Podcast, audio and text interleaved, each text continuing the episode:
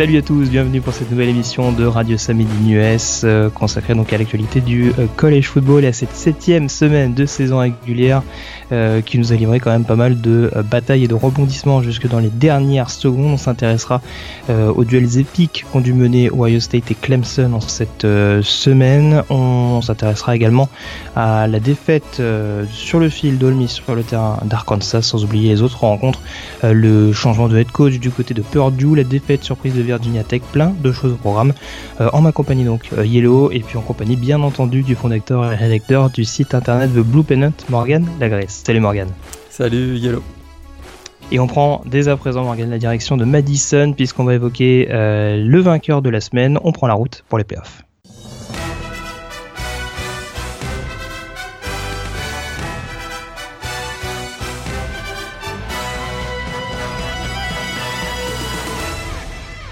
Et oui, le vainqueur de la semaine qui est le numéro 2 au pays Ohio State. On le savait, Morgan, que les principaux leaders, en tout cas les, têtes d'affiche, on dira de la P-Top 25 avec quelques déplacements périlleux. On reviendra tout à l'heure sur la prestation d'Alabama euh, plus que satisfaisante sur le terrain de Tennessee. Pour Ohio State, ça a été euh, un petit peu euh, compliqué donc sur le terrain de, de Wisconsin, équipe qui était classée numéro 8, il me semble, au pays. Et finalement, un succès au bout du suspense et même d'une prolongation pour les Ouais, succès au bout du suspense après prolongation. Hein. C'était, comme tu as dit, un choc entre deux équipes hein, du top 10. Euh, très clairement, le gros match de la semaine. Et ça se jouait en plus dans une grosse ambiance hein, au Corandal Stadium, l'un des stades les plus réputés euh, pour sa chaude ambiance. En tout cas, euh, opposition donc, entre les deux meilleures défenses, entre deux des meilleures défenses du pays. En tout cas, on s'attendait à un duel de tranchées. On l'a eu. finalement, Ohio State réussit à, à, remonter un retard de 10 points en première mi-temps pour finalement l'emporter 30-23 en prolongation, tu l'as dit, euh, grâce notamment à un big play, défensif euh, sur un quatrième down qui a assuré la victoire et surtout une deuxième mi-temps euh, superbe du leader offensif des Buckeyes, JT Barrett, encore auteur de la passe victorieuse dans cette rencontre et puis qui a également profité de ce match-up pour établir finalement un nouveau record de l'université Ohio State avec son 89e touchdown offensif, battant au passage le record de Braxton Miller ça devient un peu une, tendance. Comment on explique ce, double visage d'Ohio State avec un début de rencontre très très compliqué et puis une deuxième mi-temps, comme tu l'as dit, ça a fondamentalement changé euh, de, camp, hein, on va dire, avec euh, notamment des, des lignes compris le dessus sur leurs adversaires. Ouais, des lignes comprises dessus sur leur, sur leur adversaire. Alors, tu l'as dit, il y a eu euh, effectivement un tournant dans ce match-là. moi, je pense que le tournant, et puis je suis pas le seul, il y a d'autres qui le partagent aussi, c'est l'interception de Jeremy Conley en milieu de, troisième carton qui a redonné le ballon mm. aux Buckeyes sur les 38 yards hein, de, des Badgers. Et finalement, quelques instants plus tard, JT Barrett euh, ben, s'est pas fait prier pour aller ramener euh, le score à 16 à 13 à ce moment-là. Euh, alors pourquoi est-ce que Ohio State a souffert notamment en première mi-temps? Ben, Je pense que Paul Christ, hein, le coach des Badgers, avait, on se souvient que Wisconsin n'a pas joué la semaine dernière. Il avait donc deux semaines pour préparer ce, gros choc face, à, face aux Buckeyes. Alors un excellent plan de match. Hein. Ils ont profité des petites faiblesses hein, d'Ohio State. On a remarqué que la, il y avait certains systèmes, notamment euh, des cover one, qui étaient euh, parfaitement euh, sur lesquels les, Badgers sont parfaitement capitalisés. Et c'est d'ailleurs la raison pour laquelle je pense qu'un joueur comme Jazz Peavy a fait un, excellent match. On l'a souvent revu entre les deux lignes, de linebacker et, les safety. Il, vraiment, il a fait un excellent, un, excellent, un excellent boulot dans ce match-là. Mais au final, un deuxième défaite contre une équipe du top 5 hein, pour, pour Wisconsin. Et euh, même si ça reste une défaite pas trop euh, préjudiciable pour, euh, pour Wisconsin, puisqu'il il reste classé dans le, dans le top 10 du classement AP Top 25 de cette semaine. Alors justement, alors Wisconsin, comme tu le signalais, c'est des défaites qui sont pas forcément hyper inquiétantes. Hein. Perdre contre euh, deux équipes qui figurent dans le top 5. Euh, comme souvent, on a eu un gros jeu au sol euh, du côté de Wisconsin ce week-end, avec notamment des, bonnes stats de la part de, Corey Clement. Au niveau du poste de quarterback, on continue de se poser des questions sur, sur Alex Ornibro qui a pris la relève de, de Bart Houston en, cours de saison. Et on, a l'impression d'avoir un quarterback à, à deux visages. Est-ce que selon toi, on est plus dans le prototype d'un espoir avec un gros potentiel ou est-ce que c'est malheureusement, comme souvent ces dernières années du côté de Wisconsin, un gestionnaire qui est parfois assez peu inspiré, comme on l'a vu notamment en fin de rencontre. Ah, c'est sûr qu'on recrute pas des joueurs euh, qui, sont amenés à, lancer le ballon 50 fois par match hein, du côté de Wisconsin, donc on a peut-être plutôt un gestionnaire. Et moi, je trouve qu'il a fait quand même une super belle performance. Hein. N'oublions pas que c'est un freshman. il a il a déjà fait une bonne prestation à Michigan sans prendre trop de risques. Là, cette fois-ci, il a pris un peu plus de risques. On l'a vu allonger quelques passes, notamment donc sur le touchdown hein, de, Jazz PV, une passe de 24 yards où il a été cherché quand même profondément dans la, dans la défense des Buckeyes. Je trouve qu'il a un bon bras, un, bras assez solide, il prend pas trop de risques et puis pour un freshman, il est quand même, il panique pas trop, je trouve. Alors c'est sûr que c'est un joueur de première année, donc il va faire quelques erreurs et on l'a vu, hein, comme, je disais tout à l'heure, son interception euh, a coûté cher finalement à son équipe euh, qui était en total contrôle à ce moment-là du, match et euh, malheureusement bah, face aux, Buckeyes, on, paye, on paye cash ce type d'erreur. C'est clair. Et Ohio State, donc, qui reste euh, invaincu cette saison. On ne l'a pas dit, on le dira au fur et à mesure de la saison, mais bien entendu, les Buckeyes sont désormais euh, éligibles pour un bowl. Ça, c'est une demi-surprise. On s'attendait de toute façon à ce qu'il qu soit dans les, dans les campagnes de fin décembre, début janvier. Mais euh, voilà, en tout cas, la route qui se poursuit. Le piège qui est évité du côté de Wisconsin et Ohio State qui conserve l'espoir de, de se qualifier donc pour, le, pour les playoffs. Les, les seules rencontres a priori périlleuses c'est peut-être là-dessus que tu allais venir, euh, Morgan. Il y a Michigan State à l'extérieur, mais qui est plus vraiment un match piège vu la forme actuelle des Spartans. Et puis il y a surtout le match contre Michigan à la maison. Voilà, c'est exactement ça. Euh, avec cette victoire, hein, il reste euh, en tout cas au coude à coude avec Michigan en tête de la division Big Ten Est. Euh, avec cette 20e victoire euh, consécutive à l'extérieur hein, des Buckeyes depuis l'arrivée de, coach Urban Meyer, c'est complètement euh, hallucinant. La dernière défaite en déplacement, c'était en, en, 2011, imaginez. en tout cas, on attend avec impatience hein, le choc du, du, 26 novembre prochain de game face donc à, face à Michigan où on, connaîtra probablement donc même assurément le représentant de la Big Ten Est pour la finale de conférence. Et puis, bah, les, Ohio State, moi je trouve que c'est une jeune équipe qui n'a pas paniqué dans ce match-là. Euh, après un début de match clairement raté, euh, ils font preuve d'une énorme euh, combativité. Et puis, ce qu'on remarque surtout, c'est qu'il y a beaucoup plus de cohésion dans cette équipe que, celle de la saison passée. Peut-être qu'avec moins de fortes têtes comme, comme l'an dernier, on avait des Ezekiel Elliott et des Cardell Jones qui venaient mettre un peu le bazar dans le vestiaire. Cette année, on a l'impression d'avoir une équipe beaucoup plus, plus cohérente et en tout cas une beaucoup plus grosse cohésion autour de, JT Barrett. Et ça, mon avis, ça pourrait être un des, un des éléments très importants pour la, suite de la saison de Ohio State. Voilà, et puis pour boucler, pour fermer, on va dire, cette page sur cette confrontation, euh, pour Wisconsin, on le dit, on le répète, c'est certes euh, deux défaites contre des cadors, mais dans le même temps, on a une équipe comme Nebraska dans la Big Ten West qui est toujours invaincue. Et avec deux matchs d'écart, même si Wisconsin s'impose à domicile contre Nebraska, euh, c'est pas c'est pas gagné. Alors Nebraska aura un déplacement périlleux, je crois, du côté d'Ohio State d'ici la fin de son calendrier. Euh, il y a Iowa également. Il doit y avoir un déplacement du côté de d'Iowa en fin de saison, mais il faut pas perdre trop de plumes quand même du côté de, de Wisconsin, euh, parce que c'est solide sur le papier, mais au jeu du calendrier et au jeu des défaites, euh, des courtes défaites, ça peut être préjudiciable pour espérer jouer une, une finale de conférence. On a fait le tour sur cette confrontation entre Wisconsin et Ohio State. Victoire donc des Buckeyes 30 à 23 après prolongation. On évoque à présent le perdant de la semaine et on prend la direction de la conférence sec.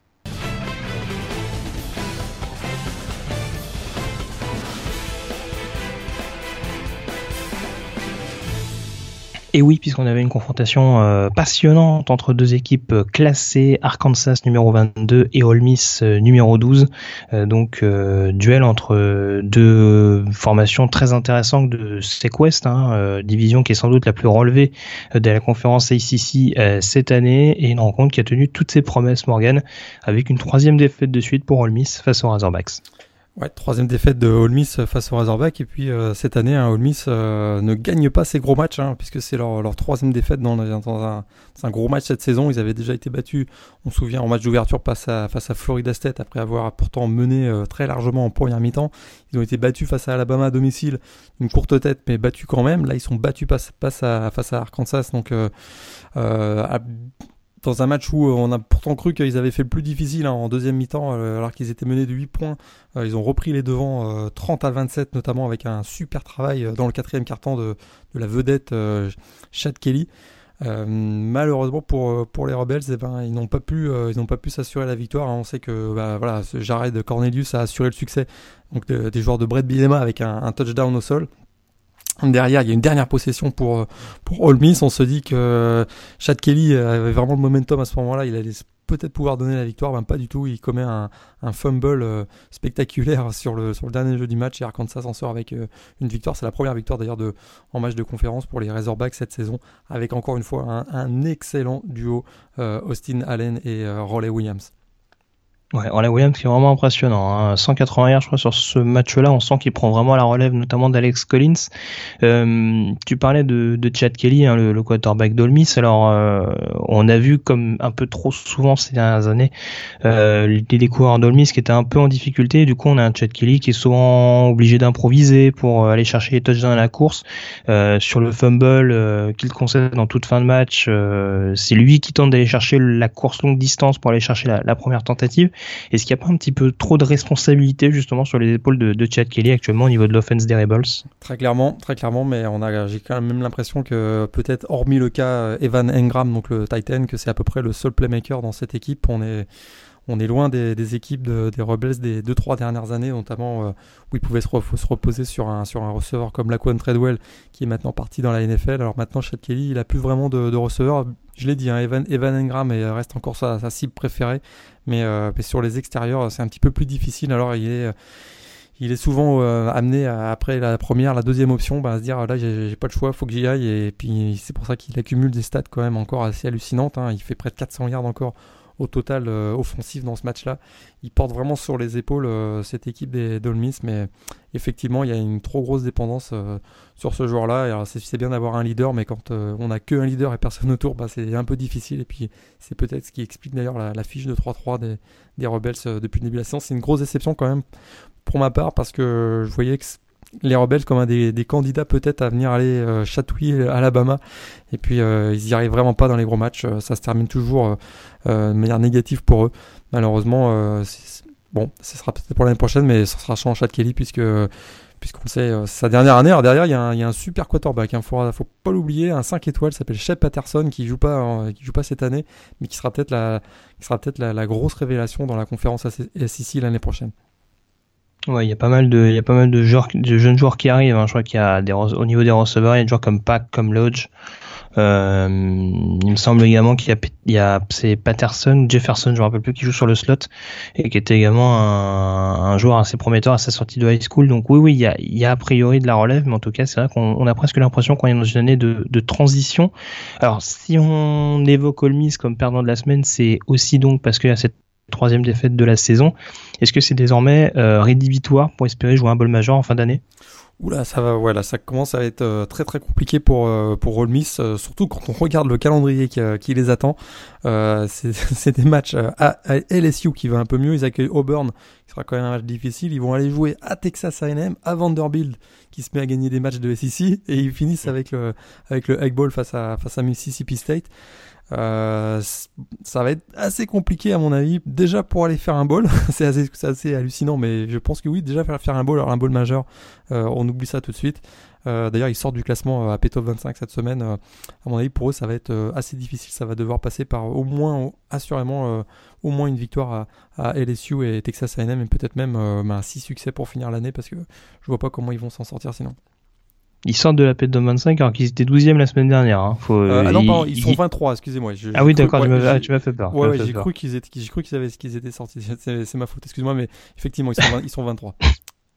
D'accord, ça marche. Bah écoute, euh, pas de souci. On... a fait le tour donc, sur ce match. Il y a quelque chose peut-être que tu voulais ajouter sur cette rencontre, peut-être sur la prestation euh, d'Arkansas? Mine de rien, ils ont deux défaites depuis le début de la saison, mais c'est un peu comme Auburn. Enfin, pas c'est, pas Auburn, c'est euh, je sais plus qui ont perdu contre eux. Euh, c'est des défaites contre Texas A&M et contre Alabama, donc il n'y a pas non plus de quoi euh, tirer la sonnette d'alarme. Mais euh, est-ce qu'on n'est pas presque plus optimiste pour Arkansas que pour Ole Miss au final? Effectivement, ils avaient eu un super succès à, TCU en, début de saison, et puis moi je trouve que Austin Allen monte quand même en puissance. C'est un, un, quarterback assez sérieux, trois touchdowns encore dans ce match-là. C'est une équipe qui va peut-être venir embêter. Alors c'est sûr que là maintenant, avec déjà deux défaites en match de conférence pour eux, c'est un petit peu compliqué, mais peut-être qu'ils vont aller créer des surprises euh, d'ici la fin de l'année. Euh, Brad Bielema a encore un, beau travail sur ce match-là et euh, ils avaient été largement battus la semaine dernière, même presque humiliés. il fallait absolument rebondir et ils n'ont pas raté l'occasion dans ce match-là face à Ole. Il cherchait la comparaison avec Auburn. Alors, il y a la défaite contre Texas A&M, c'était pas Alabama, c'était Clemson. Donc euh, voilà, c'était pour faire le comparatif un petit peu avec euh, des équipes qui ont pas un bilan folichon, mais qui n'ont pas non plus perdu contre des équipes euh, de Kidam. Donc, en l'occurrence, pour Arkansas, ce sera intéressant à suivre au cours des prochaines semaines. On enchaîne donc après avoir évoqué le perdant de la semaine Ole Miss, on passe au débat de la semaine et on s'intéresse à la Pac-12 et à USC.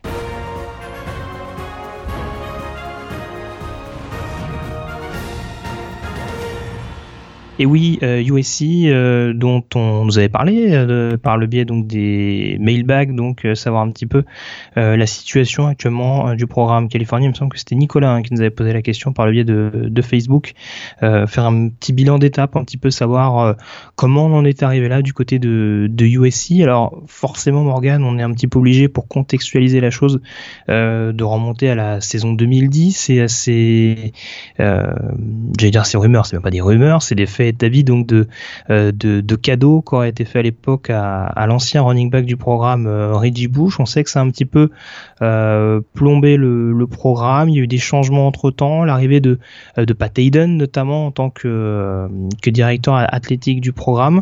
Et la question est-ce que c'est pas de savoir justement si ces nombreuses erreurs sont pas de la responsabilité de, de Pat Hayden? Est-ce que Hayden n'est pas le, le, principal responsable du déclin du USC ces six dernières années? Euh, en tout cas, ce qui est certain, c'est qu'à chaque fois qu'il y a quelque chose qui se passe mal du côté de Los Angeles, donc du campus euh, de USC, ben Pat Eden, il est, il est lié de près, de loin. Il est jamais loin. il est jamais loin. Donc, euh, on va finir par, on va finir par penser effectivement que c'est un peu de sa faute. Alors, ça va pas durer puisqu'il il quitte son poste à, la fin du, à la fin de l'année 2015. 2016 pardon euh, puisqu'il va être remplacé donc par par Lynn Swan l'ancienne légende hein, des, des de UC. D'ailleurs, son, son annonce, euh, l'annonce de son arrivée a été assez contestée aussi. Ça, ça, ça va repartir peut-être euh, assez mal du côté de USC. En tout cas, oui, c'est ça le problème. Hein, c'est à la fin des années Pete Carroll finalement, euh, le départ donc de Pete Carroll en 2009 pour la NFL. Eh bien, il y a eu des sanctions hein, suite au, scandale Rajibout, tu l'as dit. Alors derrière, il y a eu 30 scholarships perdus pendant 3 ans, 4 ans de probation, il y a eu également des privés de ball pendant 2 ans. Bah, tout ça, ça a fait fuir un certain nombre de, recrues, puis ça a fait fuir hein, ces recrues vers euh, Oregon, Notre-Dame et UCLA, des programmes qui viennent euh, généralement euh, être en concurrence avec, USC, sur notamment en Californie. Alors il y a des problèmes de management, hein, clairement tu l'as dit, et puis une instabilité chronique au niveau des coachs. on pense bien sûr à euh, au passage de, de Lane Kiffin, ultra, ultra contesté et controversé avec euh, notamment euh, le Deflate Gate, hein, on s'en souvient qu'il y avait les Patriots, mais tout a commencé peut-être avec Lane Kiffin hein, en 2012 où il, avait, il avait ah, lamentablement accusé un, un jeune étudiant d'avoir dégonflé les ballons avant le match alors que oh, tout le monde pense que c'est lui qui avait tout organisé.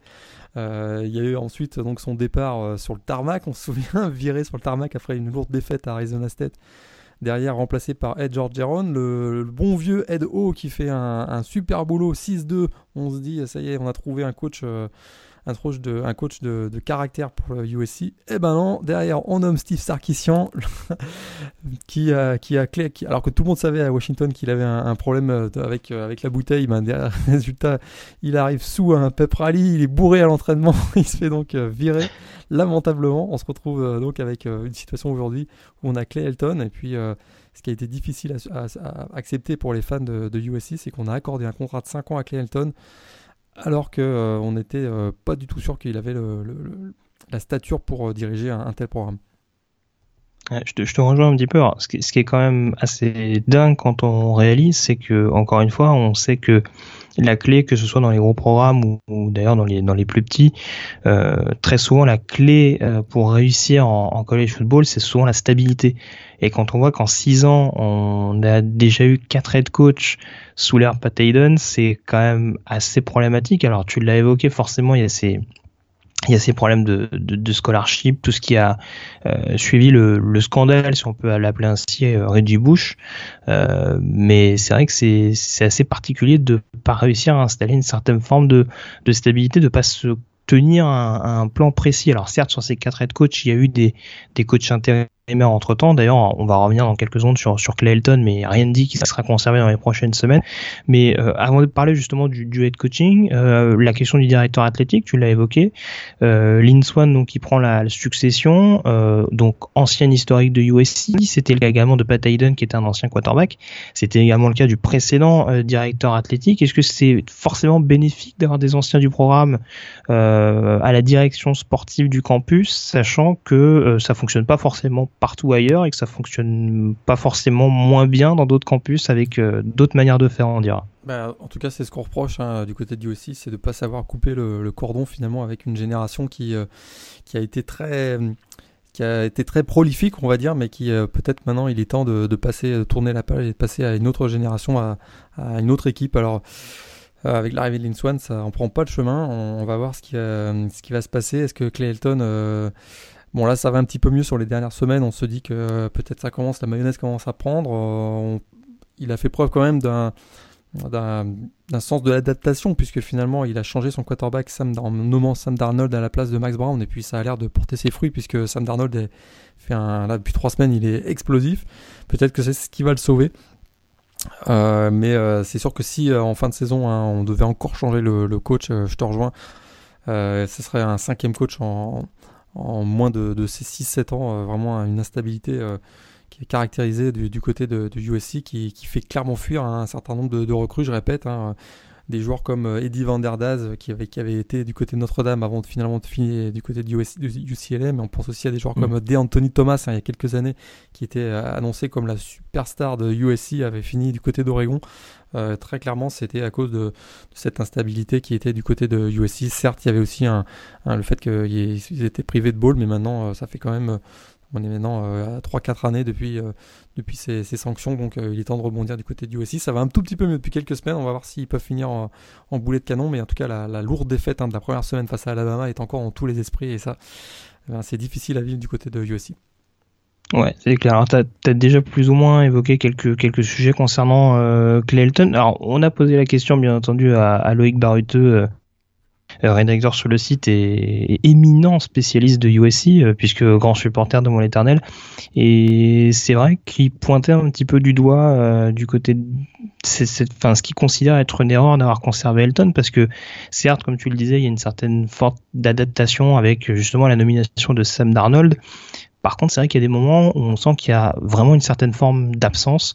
Il y a quelques jeux, euh, quelques quelques actions un peu symptomatiques. Euh, cet extra point, alors je sais plus contre contre qui c'était, mais euh, cet extra point par exemple, on se retrouve avec huit joueurs de USC pour tenter de bloquer le ballon. Euh, c'était Utah, c'est contre Utah, ça non? Je crois que c'était Utah, Utah. ouais, c'est ça, ouais. Donc Utah, ça c'était énorme. Y a, une de mes actions préférées de l'année, ça. il y, a, y, a, y, a, forcément des gestions un petit peu problématiques et le cas de Utah est, un autre cas euh, assez assez assez intéressant à, à souligner. Donc et, et, puis voilà et puis c'est vrai que encore une fois on n'est pas dans n'importe quel programme non plus.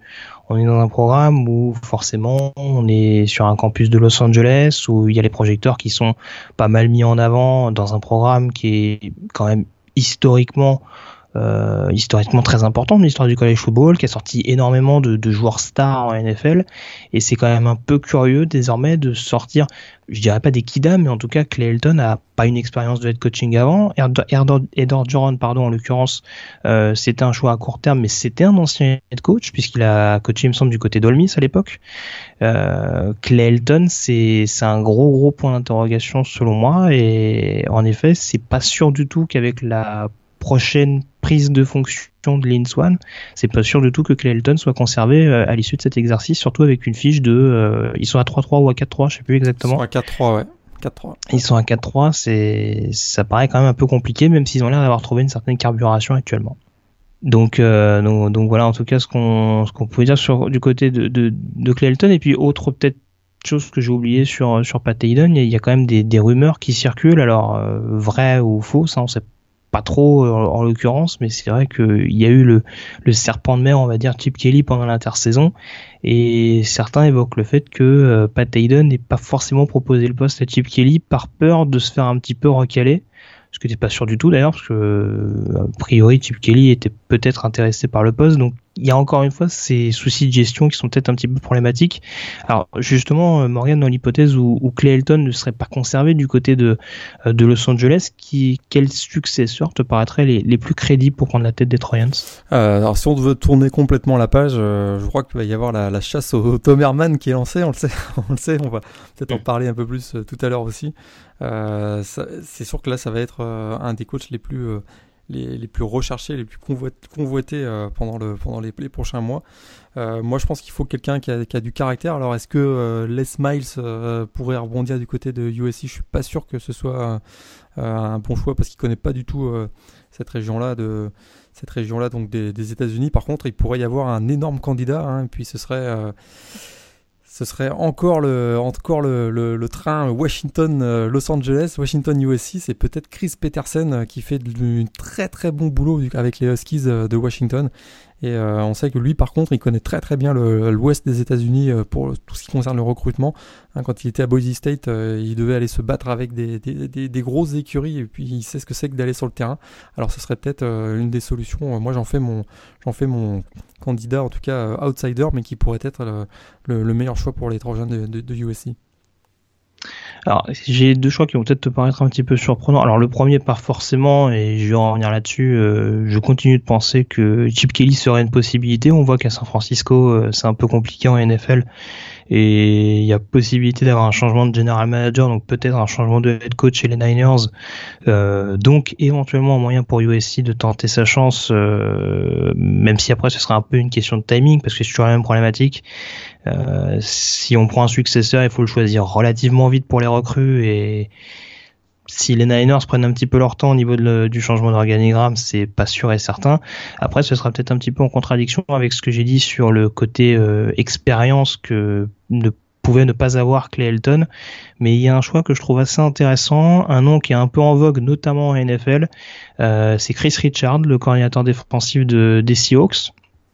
Alors sur le papier, encore une fois, c'est pas un nom très glamour, mais euh, c'est un autre élève de Pete Carroll.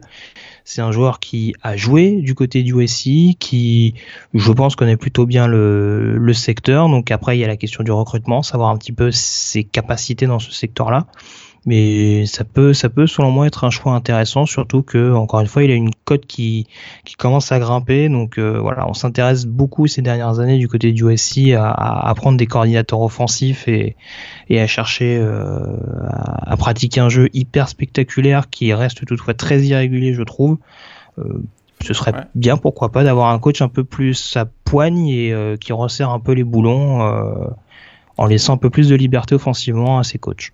Ouais, donc on parle bien de, de, Chris Richards et non pas de Keith Richards, hein, le, le, guitariste de, le guitariste, de Rolling Stone, qui serait par contre très glamour hein, du côté de, du côté de Los Angeles. Mais je crois pas que... deux, trois concerts, mais avec Pataden, on sait jamais. Imaginez Clay Elton viré remplacé par Keith Richards, le guitariste des, des Rolling Stone. Tout est possible avec, avec Et quitte à, quitte à saboter le travail de Lynn Swan, euh, il l'a plus ou moins fait quand même, parce que avec le cadeau du contrat de 5 ans, euh, il s'en serait bien passé, je pense. euh, dernière petite question, forcément, hein, qu'on est obligé de se poser, Morgan, liée au recrutement, justement, est-ce que, euh, selon toi, USC fait encore rêver les futurs recrues, euh, notamment euh, à l'échelon local? Je pense qu'avec ce qui se passe du côté d'Oregon, ça commence à. Oui, alors pour répondre très directement, oui, on continue d'avoir des, excellents joueurs. On voit encore avec un Sam Darnold par exemple, avec Max Brown, on a beaucoup d'autres joueurs qui, qui arrivent également des, des, des, coureurs. On voit notamment Ronald, Jones, hein, qui est un, des, formidables coureurs de Californien. Donc oui, ça reste quand même une place euh, forte. Il y a UCLA qui monte un petit peu ces dernières années. On a eu, euh, on a eu Stanford aussi qui, euh, qui, a été chercher quelques joueurs aussi qui en, notamment sur les lignes offensives et défensives qui ont été piqués quelques joueurs de, de USC. Mais USC reste quand même une place très très forte. Je pense qu'avec le, le retrait ou ou la baisse de régime d'Oregon, il y a beaucoup de joueurs qui, filaient vers le, vers le nord de la côte ouest et qui vont rester maintenant dans le sud, dans le sud de la côte ouest. Donc ça reste quand même, je pense pas que ce soit très très problématique. Il y a peut-être un ou deux joueurs 5 étoiles qui pourraient, aller, qui pourraient leur échapper, mais ça reste quand même, ça reste quand même très très sûr. USC c'est, c'est vraiment le, le fleuron hein, de la Californie, donc ça reste quand même très, d'un très très haut niveau, notamment enfin, pour le recrutement. Ouais. Et d'ailleurs, cette anecdote euh, de, de, de, Ronald Jones, hein, dont tu parlais, le running back, qui est originaire du Texas, il, il me semble, et qui évoquait justement le fait que bah, lui, par exemple, lors de la fameuse finale nationale 2006 entre Texas et USC, bah, il était plutôt pour les Longhorns et que bah, malgré tout, quand tu vois un joueur comme Reggie Bush, quand tu vois l'impact euh, qu'a USC au niveau de, de l'État californien, bah, ça fait quand même rêver. Donc on voit que même dans des gros États voisins où la concurrence est rude, et euh, d'ailleurs, euh, ça c'est un autre sujet, mais les Longhorns en sont également victimes euh, dans leur, dans leur à l'échelon local, on dira. Bah, forcément, ça continue d'attirer quelques quelques joueurs. Après, voilà, on va voir comment ça va évoluer lors de ces prochains mois. la chute d'Oregon, en effet, ou en tout cas les difficultés d'Oregon pourraient être bénéfiques à, à USC. UCLA faudra suivre. Hein. Je sais que c'est mon euh, c'est mon habitude chaque semaine de taper sur du Mora, mais en tout cas, s'il y a changement au niveau de l'organigramme, ça peut également redistribuer les cartes en faveur de USC, même si en l'occurrence de stabilité, euh, sur la question de la stabilité, les Troyans ne sont pas trop de leçons à donner aux, autres. Mais bon, en tout cas, ce, sera assurant. Euh, avant d'évoquer le Mailbag, Morgan, on évoque tout de suite les autres résultats de la semaine.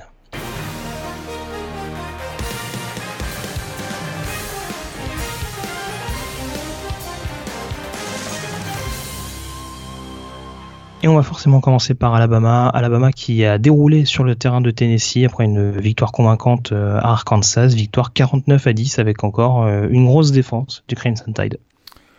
Ouf, quelle défense hein, du, Crimson Tide euh, qui remporte une dixième victoire consécutive face à, Tennessee dans cette 99e euh, édition hein, de cette rivalité euh, historique. Alors, euh, c'est en fait, quand on prépare un match hein, face à Alabama, on se dit comment on va faire pour que la défense ne marque pas de points. Donc, c'est quand même assez incroyable. Encore un, touchdown sur un, sur un pick 6, cette fois-ci, c'est de Eddie Jackson et puis un, ou de Ronnie Harrison. Et puis un Ronnie Harrison, pardon. Et Eddie Jackson, c'est sur un, un retour de punt. Euh, c'est vraiment une équipe euh, qui est forte dans les trois, dans, les trois sphères de jeu, hein, offensif, euh, défensif et sur les équipes spéciales. Et puis il y a la montée en puissance hein, de ce jeune true freshman Jalen Hurts qui, qui vraiment joue comme un, comme un senior. C'est assez impressionnant et qui encore réussi 3 TD au sol dans ce match, qui réussit 3 TD au sol dans ce match-là, son, record personnel, une victoire absolument ultra dominante hein, de, Alabama qui, qui, euh, qui, reste en tête du classement ASP Top 25, euh, bien sûr, et puis qui est le grand favori pour le titre cette année. Clemson s'est donc fait peur à l'instar de Ohio State, euh, victoire après prolongation face à NC State 24 à 17 avec un field goal manqué du Wolfpack dans les dernières secondes. miraculeux, on se demande comment Clemson a gagné ce match-là parce que NC State avait l'occasion avait une position euh, parfaite pour un field goal de 33 yards face au poteau. On se dit que ça pour l'emporter. Hein. Eh bien non, le jeune euh, Kyle Bambard rate sa tentative. Du coup, on se retrouve en, prolongation. Et puis là, c'était inespéré euh, pour nos amis de, Clemson. Finalement, bah, le héros du match aurait été Marcus Edmond, hein, le même Marcus Edmond qui avait réussi le, superbe jeu défensif contre Louisville. Eh c'est lui qui, cette semaine encore, a assuré le succès des siens finalement avec euh, une interception qui a donné la, qui a donné la victoire, euh, qui a donné la victoire aux, Tigers. Euh, ça n'a pas été hyper brillant, mais Louisville qui s'impose à domicile contre Duke, victoire 24 à 14 dans des conditions climatiques un peu incertaines. Ouais, une pluie diluvienne, vraiment pas beau encore cette performance. Enfin, ce match-là, en tout cas, un petit peu à l'image de, Clemson, une, courte victoire pour Louisville. C'est passé tout près de la, correctionnelle, hein, puisque c'est grâce finalement à, une pénalité pour un roughing de, kicker qui s'en sortent euh, finalement avec une la victoire 24-14 avec un touchdown donc de, Lamar Jackson dans les toutes dernières secondes. Euh, les Blue Devils hein, de Duke avaient complètement euh, dominé ce match-là en termes de possession de ballon avec près de 38 minutes. Une victoire, une courte de victoire pour Louisville, mais ils continuent de, avec une belle fiche de 6-1, de 5-1 et 3-1 en conférence ACC. L'une des belles opérations de la semaine, c'est pour euh, Nebraska, victoire 27 à 22 sur le terrain d'Indiana, euh, malgré quelques petites frayeurs en fin de match. Petite frayeur, en fin de match parce qu'ils ont laissé revenir euh, les amis des Hoosiers d'Indiana. Ça faisait 17-0 pour les, les Cornhuskers. Puis finalement, eh bien, Indiana est revenu à 24-22.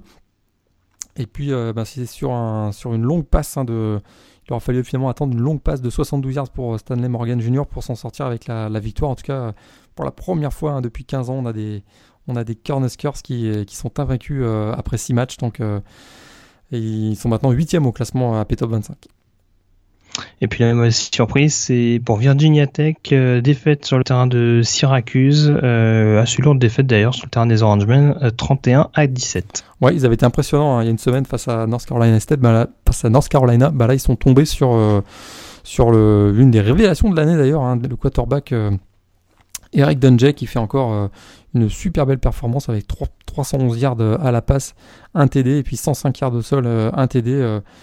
Syracuse, c'est une belle victoire. Et puis pour le coach, un Dino Babers, hein, battre une équipe classée, eh bien pour lui, c'est une victoire référence, lui qui vient d'arriver du côté de l'État de New York.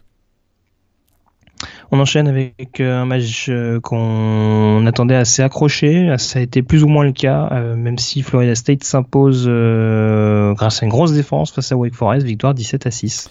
Ouais, Wake Forest, l'équipe surprise hein, cette année dans la conférence ACC. Puis là, on a eu un match exceptionnel hein, de Travis Rudolph, le receveur. 13 réceptions, 238 yards. Euh, très clairement, ça a été euh, l'homme du match. Puis euh, quand même une bonne performance hein, de la défense de, des Seminoles qui était quand même décriée depuis le début de l'année, là, avec, avec 5 sacs si je ne me trompe pas dans ce match-là. Ça a été la résurrection de, cette équipe, et notamment en défense. Hein. Moi, il y a un joueur que, j'aime beaucoup, c'est Tarvarius McFadden, qui, parfois se, fait, se fait brûler sur certains, certains covers, mais qui en tout cas est un vrai playmaker, sa cinquième interception cette année. On passe à présent euh, à Miami. Euh, Miami qui a subi une deuxième défaite de suite à domicile après Florida State. C'est North Carolina qui s'impose euh, du côté de la Floride, donc victoire 20 à 13. Ouais, victoire 20 à 13 de North Carolina. Miami, sa deuxième défaite, tu l'as dit. ils étaient aux portes du top 10. ils étaient même dans le top 10, si je me trompe pas, il y a deux semaines. Là, du coup, ils sortent, eux, cette fois-ci, du classement. Défaite difficile, surtout qu'ils ont eu l'occasion en toute fin de match hein, de, tenter, un, comeback, euh, mais eh bien, Brad Kaya s'est fait, euh, fait finalement euh, saquer, ou en tout cas été, on a provoqué un fumble en toute fin de rencontre et North Carolina a récupéré le ballon et s'en sort avec la victoire avec un, gros show. Hein. T'en avais parlé la semaine dernière de Mitch Trubisky comme un des, joueurs qu'il faudra surveiller pour la prochaine draft ou celle de 2018 eh bien, il a fait encore un gros gros show avec euh, près de 300 yards de TD. Et puis euh, son entente avec Buck Howard a été encore remarquable. Buck Howard, plus de 150 yards sur réception dans ce match-là. Et un autre quarterback qui a fait le show, c'est Skyler Howard, le quarterback de West Virginia, les Mountaineers qui restent invaincus après une victoire 48 à 17 du côté de Texas Tech. Alors ça c'est la grosse perf hein, de, de, la, de, la, de la semaine dans la Big 12. Euh, on s'attendait euh, à un match euh, serré. on pas la victoire de n'est pas forcément surprenante, mais le score 48-17 dans ce match-là, vraiment. Et surtout, hormis, une, passe hein, de, de, Patrick Mahomes, on a eu vraiment la domination totale de la défense hein, de West Virginia. Alors c'est pas toujours très beau West Virginia, mais ça gagne. Et puis Skyler Howard, hein, il est, c'est un vrai meneur. Ils sont toujours, ils sont toujours invaincus sans faire de bruit. C'est une équipe qui s'installe en tête de la division, de la conférence Big 12, donc euh, à suivre pour les, pour les prochaines semaines. Au niveau du groupe of five, euh, chez les classés, on a Houston et Boise State qui euh, ont serré les dents, mais qui s'imposent respectivement contre Tulsa et Colorado State. Ouais, ça, passe de justesse hein, pour Houston qui a dû procéder à un goal line stand euh, juste à la fin pour s'en sortir. Euh, donc tu l'as dit, 38-31 euh, et qui même ont, marqué juste avant ce goal line stand sur un, sur un fumble récupéré et finalement ce qui leur a permis de passer devant. Pour Boise State, eux ils sont passés tout proche de la correctionnelle. Si je ne me trompe pas, ils étaient menés, ils menaient très très largement le match 28-3 de mémoire et ils s'en sortent enfin, avec 28-23 avec notamment deux onside kicks récupérés par les Rams de, de Colorado State. C'est assez rare pour le noter. Mais euh, Boise State continue son, parcours sans faute avec 6 victoires, 0 défaites euh, depuis le début de l'année. On s'intéresse aux équipes non classées. Forcément, la grosse actu de la semaine, elle vient de Purdue. Alors, euh, déjà, signaler que les Boilermakers se sont inclinés contre Iowa 49 à 35, avec tout de même deux réceptions et 11 yards pour Anthony Mangou. Mais l'autre nouvelle de la semaine, c'est le licenciement du head coach Daryl Hazel après cette troisième défaite de l'année. Ouais, bah on s'attendait un petit peu, euh, malheureusement, hein, pour, euh, pour, pour, lui, en tout cas, Darius On sait qu'il était euh, sur, un, sur un siège éjectable. Là, cette défaite face à Iowa, ça a été la, goutte qui a fait déborder le vase. Peut-être peut-être une petite chance pour Anthony, c'est que le, coach par intérim, c'est le, c'est le responsable des receveurs, le coach des receveurs. Donc, peut-être qu'il sera dans les petits papiers et que son temps de jeu va, va notamment va être un petit peu amélioré. Puis je crois qu'il il pourrait bénéficier. Alors on n'aime pas bénéficier du malheur des autres, mais il y a eu la blessure hein, de Dominique Yang, si je me trompe pas, cette, cette semaine, qui, qui va l'écarter pour plusieurs, peut-être même jusqu'à la fin de l'année. Alors peut-être qu'Anthony aura davantage de, temps de jeu. En tout cas, deux réceptions dans ce match-là pour 11 yards. On lui souhaite, on lui souhaite une deuxième partie de saison meilleure que, que, la, que le début en tout cas. Ouais, en tout cas, on espère que ça jouera plus sur le receveur parce que ces dernières semaines, ça jouait énormément sur les tight hein, du côté de du côté de Purdue et ça avait tendance à jouer un petit peu moins sur l'extérieur. Donc, euh, en effet, peut-être que la nomination de ce coach intérimaire euh, va changer va changer quelques données à, à ce niveau-là. Euh, T'en parlais un petit peu tout à l'heure, mini événement Vanderbilt qui gagne enfin un duel de conférence sec sur le terrain de Georgia, 17-16. Euh, ça va pas spécialement mieux pour les Bulldogs. Hein. Kirby Smart, là, sa troisième défaite en, quatre matchs, euh, sur les quatre derniers matchs, ça va vraiment pas bien. Euh.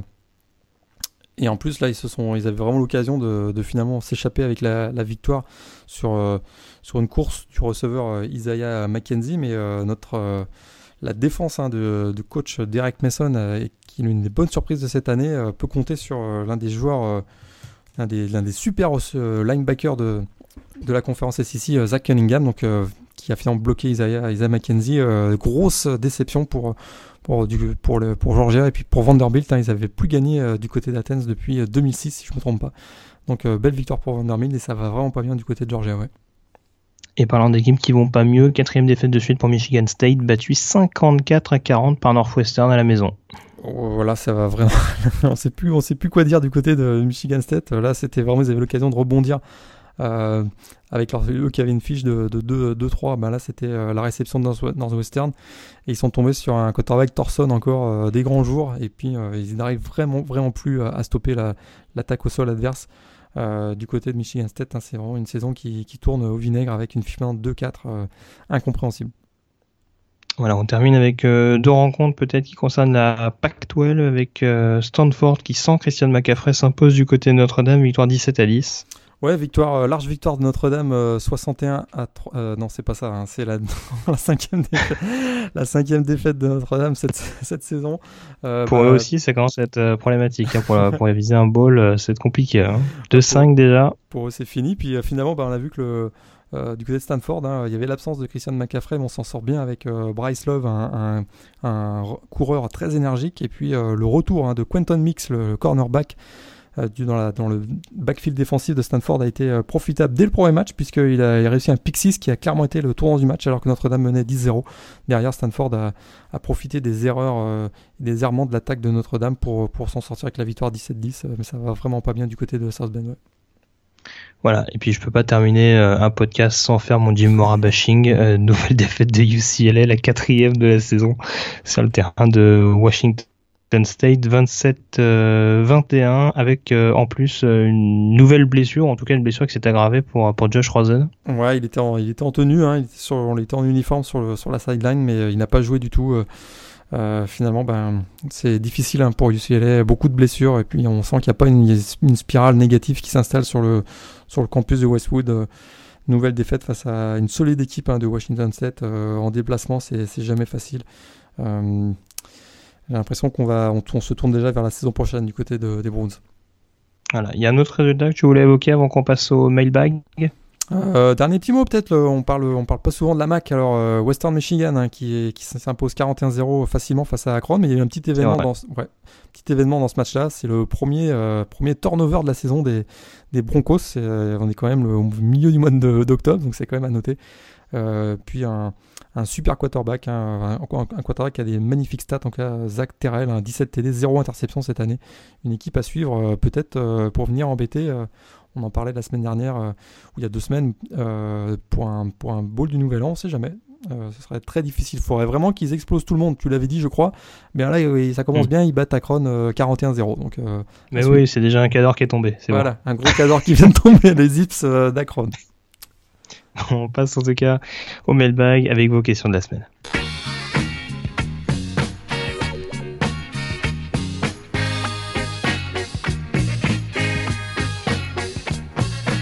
Les questions de la semaine avec euh, beaucoup de questions hein, qui concernent les coachs euh, cette semaine. On va peut-être plus commencer euh, par cette question du, du GP de, de, Salon de Provence, hein, très actif hein, pour poser les questions et, et, on le remercie, on vous remercie en, en majorité donc pour les nombreuses questions que vous nous posez jour après jour.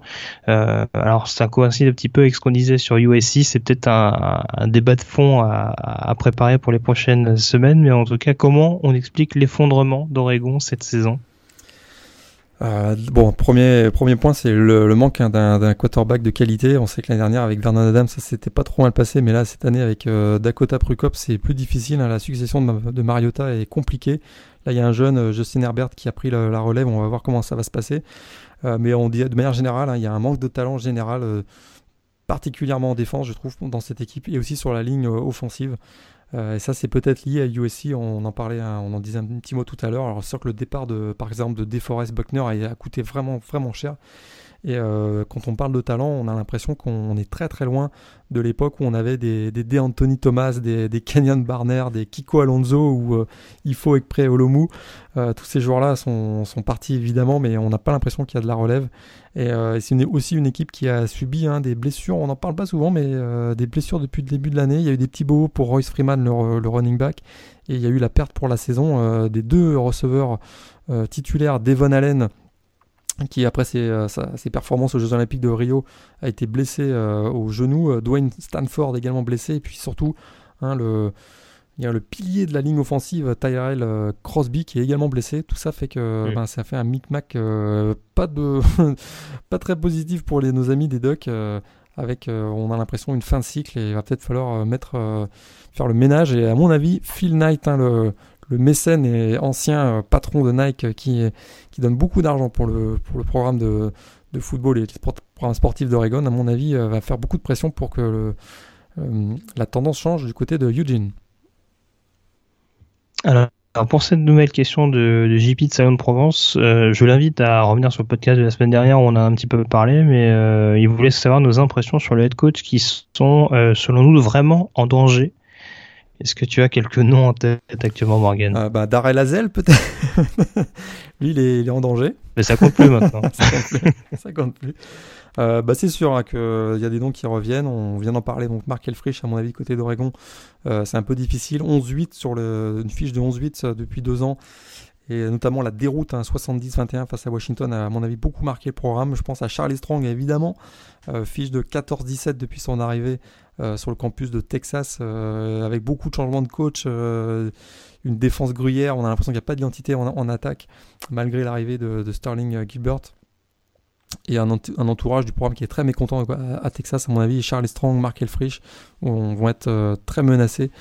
et puis il y en a d'autres. Hein, Steve Adazio du côté de Boston College et à Penn State, hein, James Franklin s'il n'y a pas une s'il a pas un résultat euh, ou une petite perf d'ici la fin de l'année euh, peut-être faire renverser euh, Ohio State la semaine prochaine on sait jamais j'y crois pas trop mais on sait jamais ben, James Franklin pourrait être mis en danger.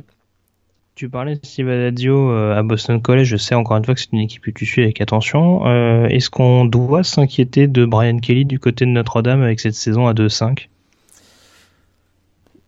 il vient de son contrat d'être allongé, ce serait c'est surtout la clause hein, de la clause à payer la somme à payer pour le pour le sortir du programme qui à mon avis euh, on va pas être prêt à, à payer, je crois que c'est vraiment près de 10 millions, peut-être même plus que 12 millions euh, de dollars, donc ça c'est peut-être ce qui ce qui serait difficile. Alors du côté de Notre-Dame, c'est vrai que c'est une très mauvaise saison, est-ce que de là de là à ce qu'on euh, fasse table rase peut-être Peut-être pas. Je pense qu'effectivement, là, il vient d'utiliser son joker. Euh, faudrait pas qu'en début de saison prochaine, ça redémarre mal parce qu'à mon avis, ça pourrait mal aller pour lui, même si euh, il y a des rumeurs hein, qui sont de plus en plus euh, pressantes. Alors, on en a beaucoup parlé de Les Miles hein, ces quelques dernières heures du côté de, Notre-Dame. Et d'ailleurs, on en parlait suite au renvoi de, de Darrell. Hein. Il y a certains qui disent que du côté de Purdue, on serait très intéressé par Les Miles, qui reviendrait dans le, dans le nord des États-Unis finalement. Lui qui a œuvré du côté de Michigan State déjà. Euh, nouvelle question. Moi, je te rejoins globalement. Hein. Sinon, je rajoute du Mora, du Mora, du Mora. Moi, c'est mon, c'est ma tête de Turc cette année. J'ai décidé que c'était lui, donc euh, ce sera lui. Euh, quel coach, selon vous, va remplacer Charlie Strong à Texas? C'est une question de Bertrand. Est-ce que tu as un candidat pour remplacer justement celui qui est très menacé la tête des Longhorns? Ouais, je veux pas être très très original, mais je pense que tout le monde pense à Tom Herman parce que ben, ça reste au Texas, lui qui est actuellement coach du côté de Houston. je verrai, on parle évidemment pas très très original, on parle de Les Miles, évidemment qui est maintenant libre, l'ancien coach de LSU. Peut-être deux deux coachs qui pourraient. Euh, j'en avais parlé, je crois, il y a 2-3 semaines, mais Grace Kiano, hein, le, le défensif coordinateur de Ohio State, à mon avis, serait un bon candidat. Et puis peut-être qu'un autre dont tu avais parlé, toi, du côté de Clemson, hein, le, le défensif coordinateur euh, Brent Venables, qui mhm. pourrait être un, un, bon candidat aussi. On cherche à améliorer la défense du côté de Texas. On a là des, des assistants coachs qui sont qu'on le vend dans les voiles. Alors peut-être que ce serait. Euh, une, une, solution, mais c'est sûr que bon, Tom Herman reste le, le favori. Euh, à voir ce qui va se passer. Mais pour, pour Texas, on a besoin d'une forte tête, à mon avis, pour relancer le programme.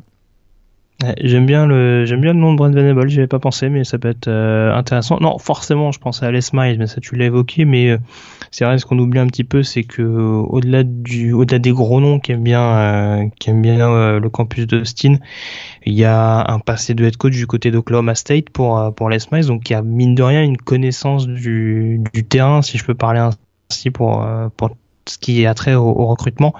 On sait que du côté des Cowboys, il y avait. Euh, bon, après, on, on, découvre pas son style de jeu, que ce soit chez les Cowboys ou du côté des LSU, il y avait un jeu qui était plutôt axé sur le sol, et ça, on sait qu'à Texas, c'est quand même assez traditionnel. Il y a un autre nom que je suivais d'assez près, euh, c'est Brian Arsene du côté de Boise State, euh, qui est passé du côté de Texas il y a quelques années de ça. Bon, alors, ça n'a pas été un un passage extraordinaire euh, sous les ordres de sous Mac Brown, euh, mais en l'occurrence, on voit que du côté de Boise State, euh, il a pris efficacement la relève de, Chris Peterson. Ça s'est pas effondré du jour au lendemain. Donc peut-être éventuellement tenter ce pari-là pour un coach qui là encore connaît le programme et qui pourrait éventuellement utiliser sa, sa, connaissance de la région à, à bon escient. Et un autre qui serait peut-être, alors là serait la, la grosse cote, mais Bill O'Brien du coup, le coach de, de Texas.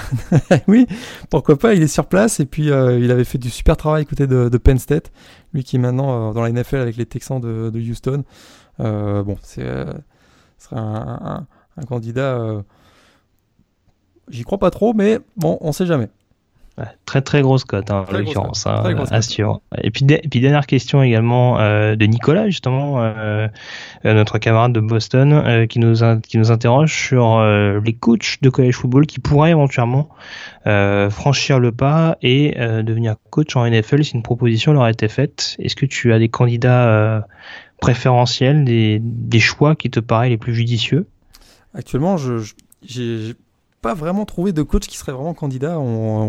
J'ai Nick Seban de retour dans la NFL, j'y crois pas du tout. Urban Meyer, je crois pas non plus que ce soit un qu'il ait une mentalité pour aller dans la, dans la NFL. Je pense pas d'ailleurs que les franchises de la NFL seraient intéressées par ce type de personnage.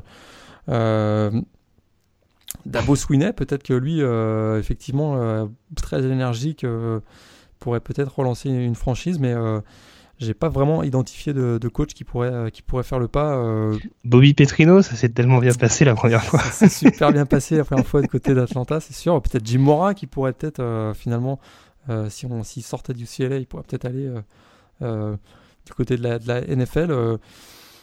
je vois pas, par exemple, un coach comme Les Miles, je, vois, je le vois pas du tout, du tout. Lui qui a toujours été dans, le, collège, je vois pas aller dans la NFL. Il y a un coach que je vois bien, euh, que d'ailleurs euh, coaché quelques fois en, en, NFL, notamment comme assistant, c'est David Shaw euh, à Stanford. Euh, J'ai l'impression qu'il a fait peut-être un petit peu le tour du côté du Cardinal.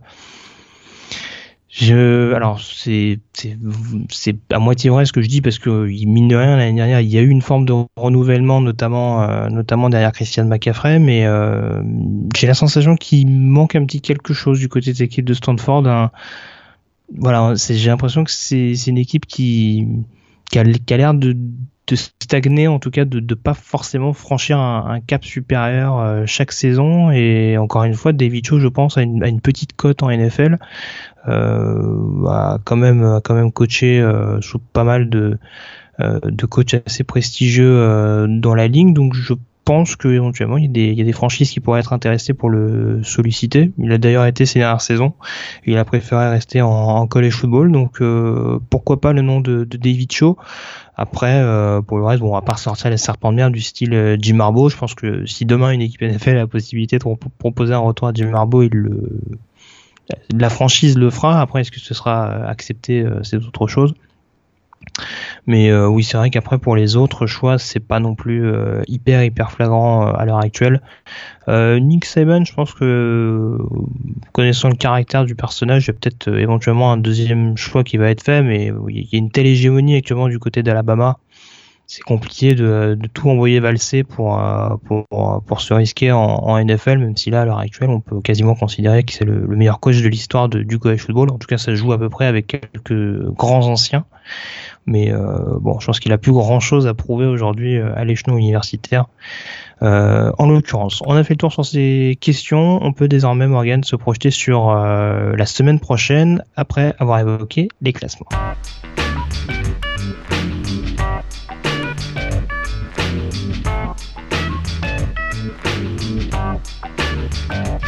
Les donc et on va faire un, petit topo actuellement sur euh, les duels euh, qu'on a en finale de conférence. On commence comme toujours par euh, l'ACC avec donc Clemson qui affronterait pour le moment North Carolina, remake de la saison passée. Baylor toujours invaincu après avoir largement dominé Kansas et qui est donc leader de la Pac-12 et de la Big 12 pardon et potentiellement donc vainqueur de cette conférence. Au niveau de la Big 10, on aura une finale Michigan contre Nebraska. la Pac-12 opposerait Washington à Utah. Utah on l'a pas dit, mais euh, vainqueur sur le terrain d'Oregon State ce week-end. Et puis au niveau de la SEC, on aura une finale Alabama-Florida, donc là encore remake de la saison passée. Euh, du côté de la C, euh, petite finale pour l'instant entre Navy et South Florida. pour information, Navy qui a vu son match reporté cette semaine contre East Carolina. Donc ça va être un, petit casse-tête à l'instar de Florida et LSU, un petit casse-tête pour essayer de trouver une date de report mais euh, en tout cas Navy qui n'a pas pu jouer et euh, tester on dira sa place dans le, top 25 euh, cette semaine. On se projette donc vers cette semaine, vers cette huitième semaine qui s'annonce Morgan. Est-ce que tu as deux trois affiches éventuellement à, nous signaler? Semaine plutôt calme hein, au niveau du college football. très clairement, le gros match hein, de la semaine va être entre Texas A&M et, Alabama samedi après-midi, 15h30, 21h30 en France.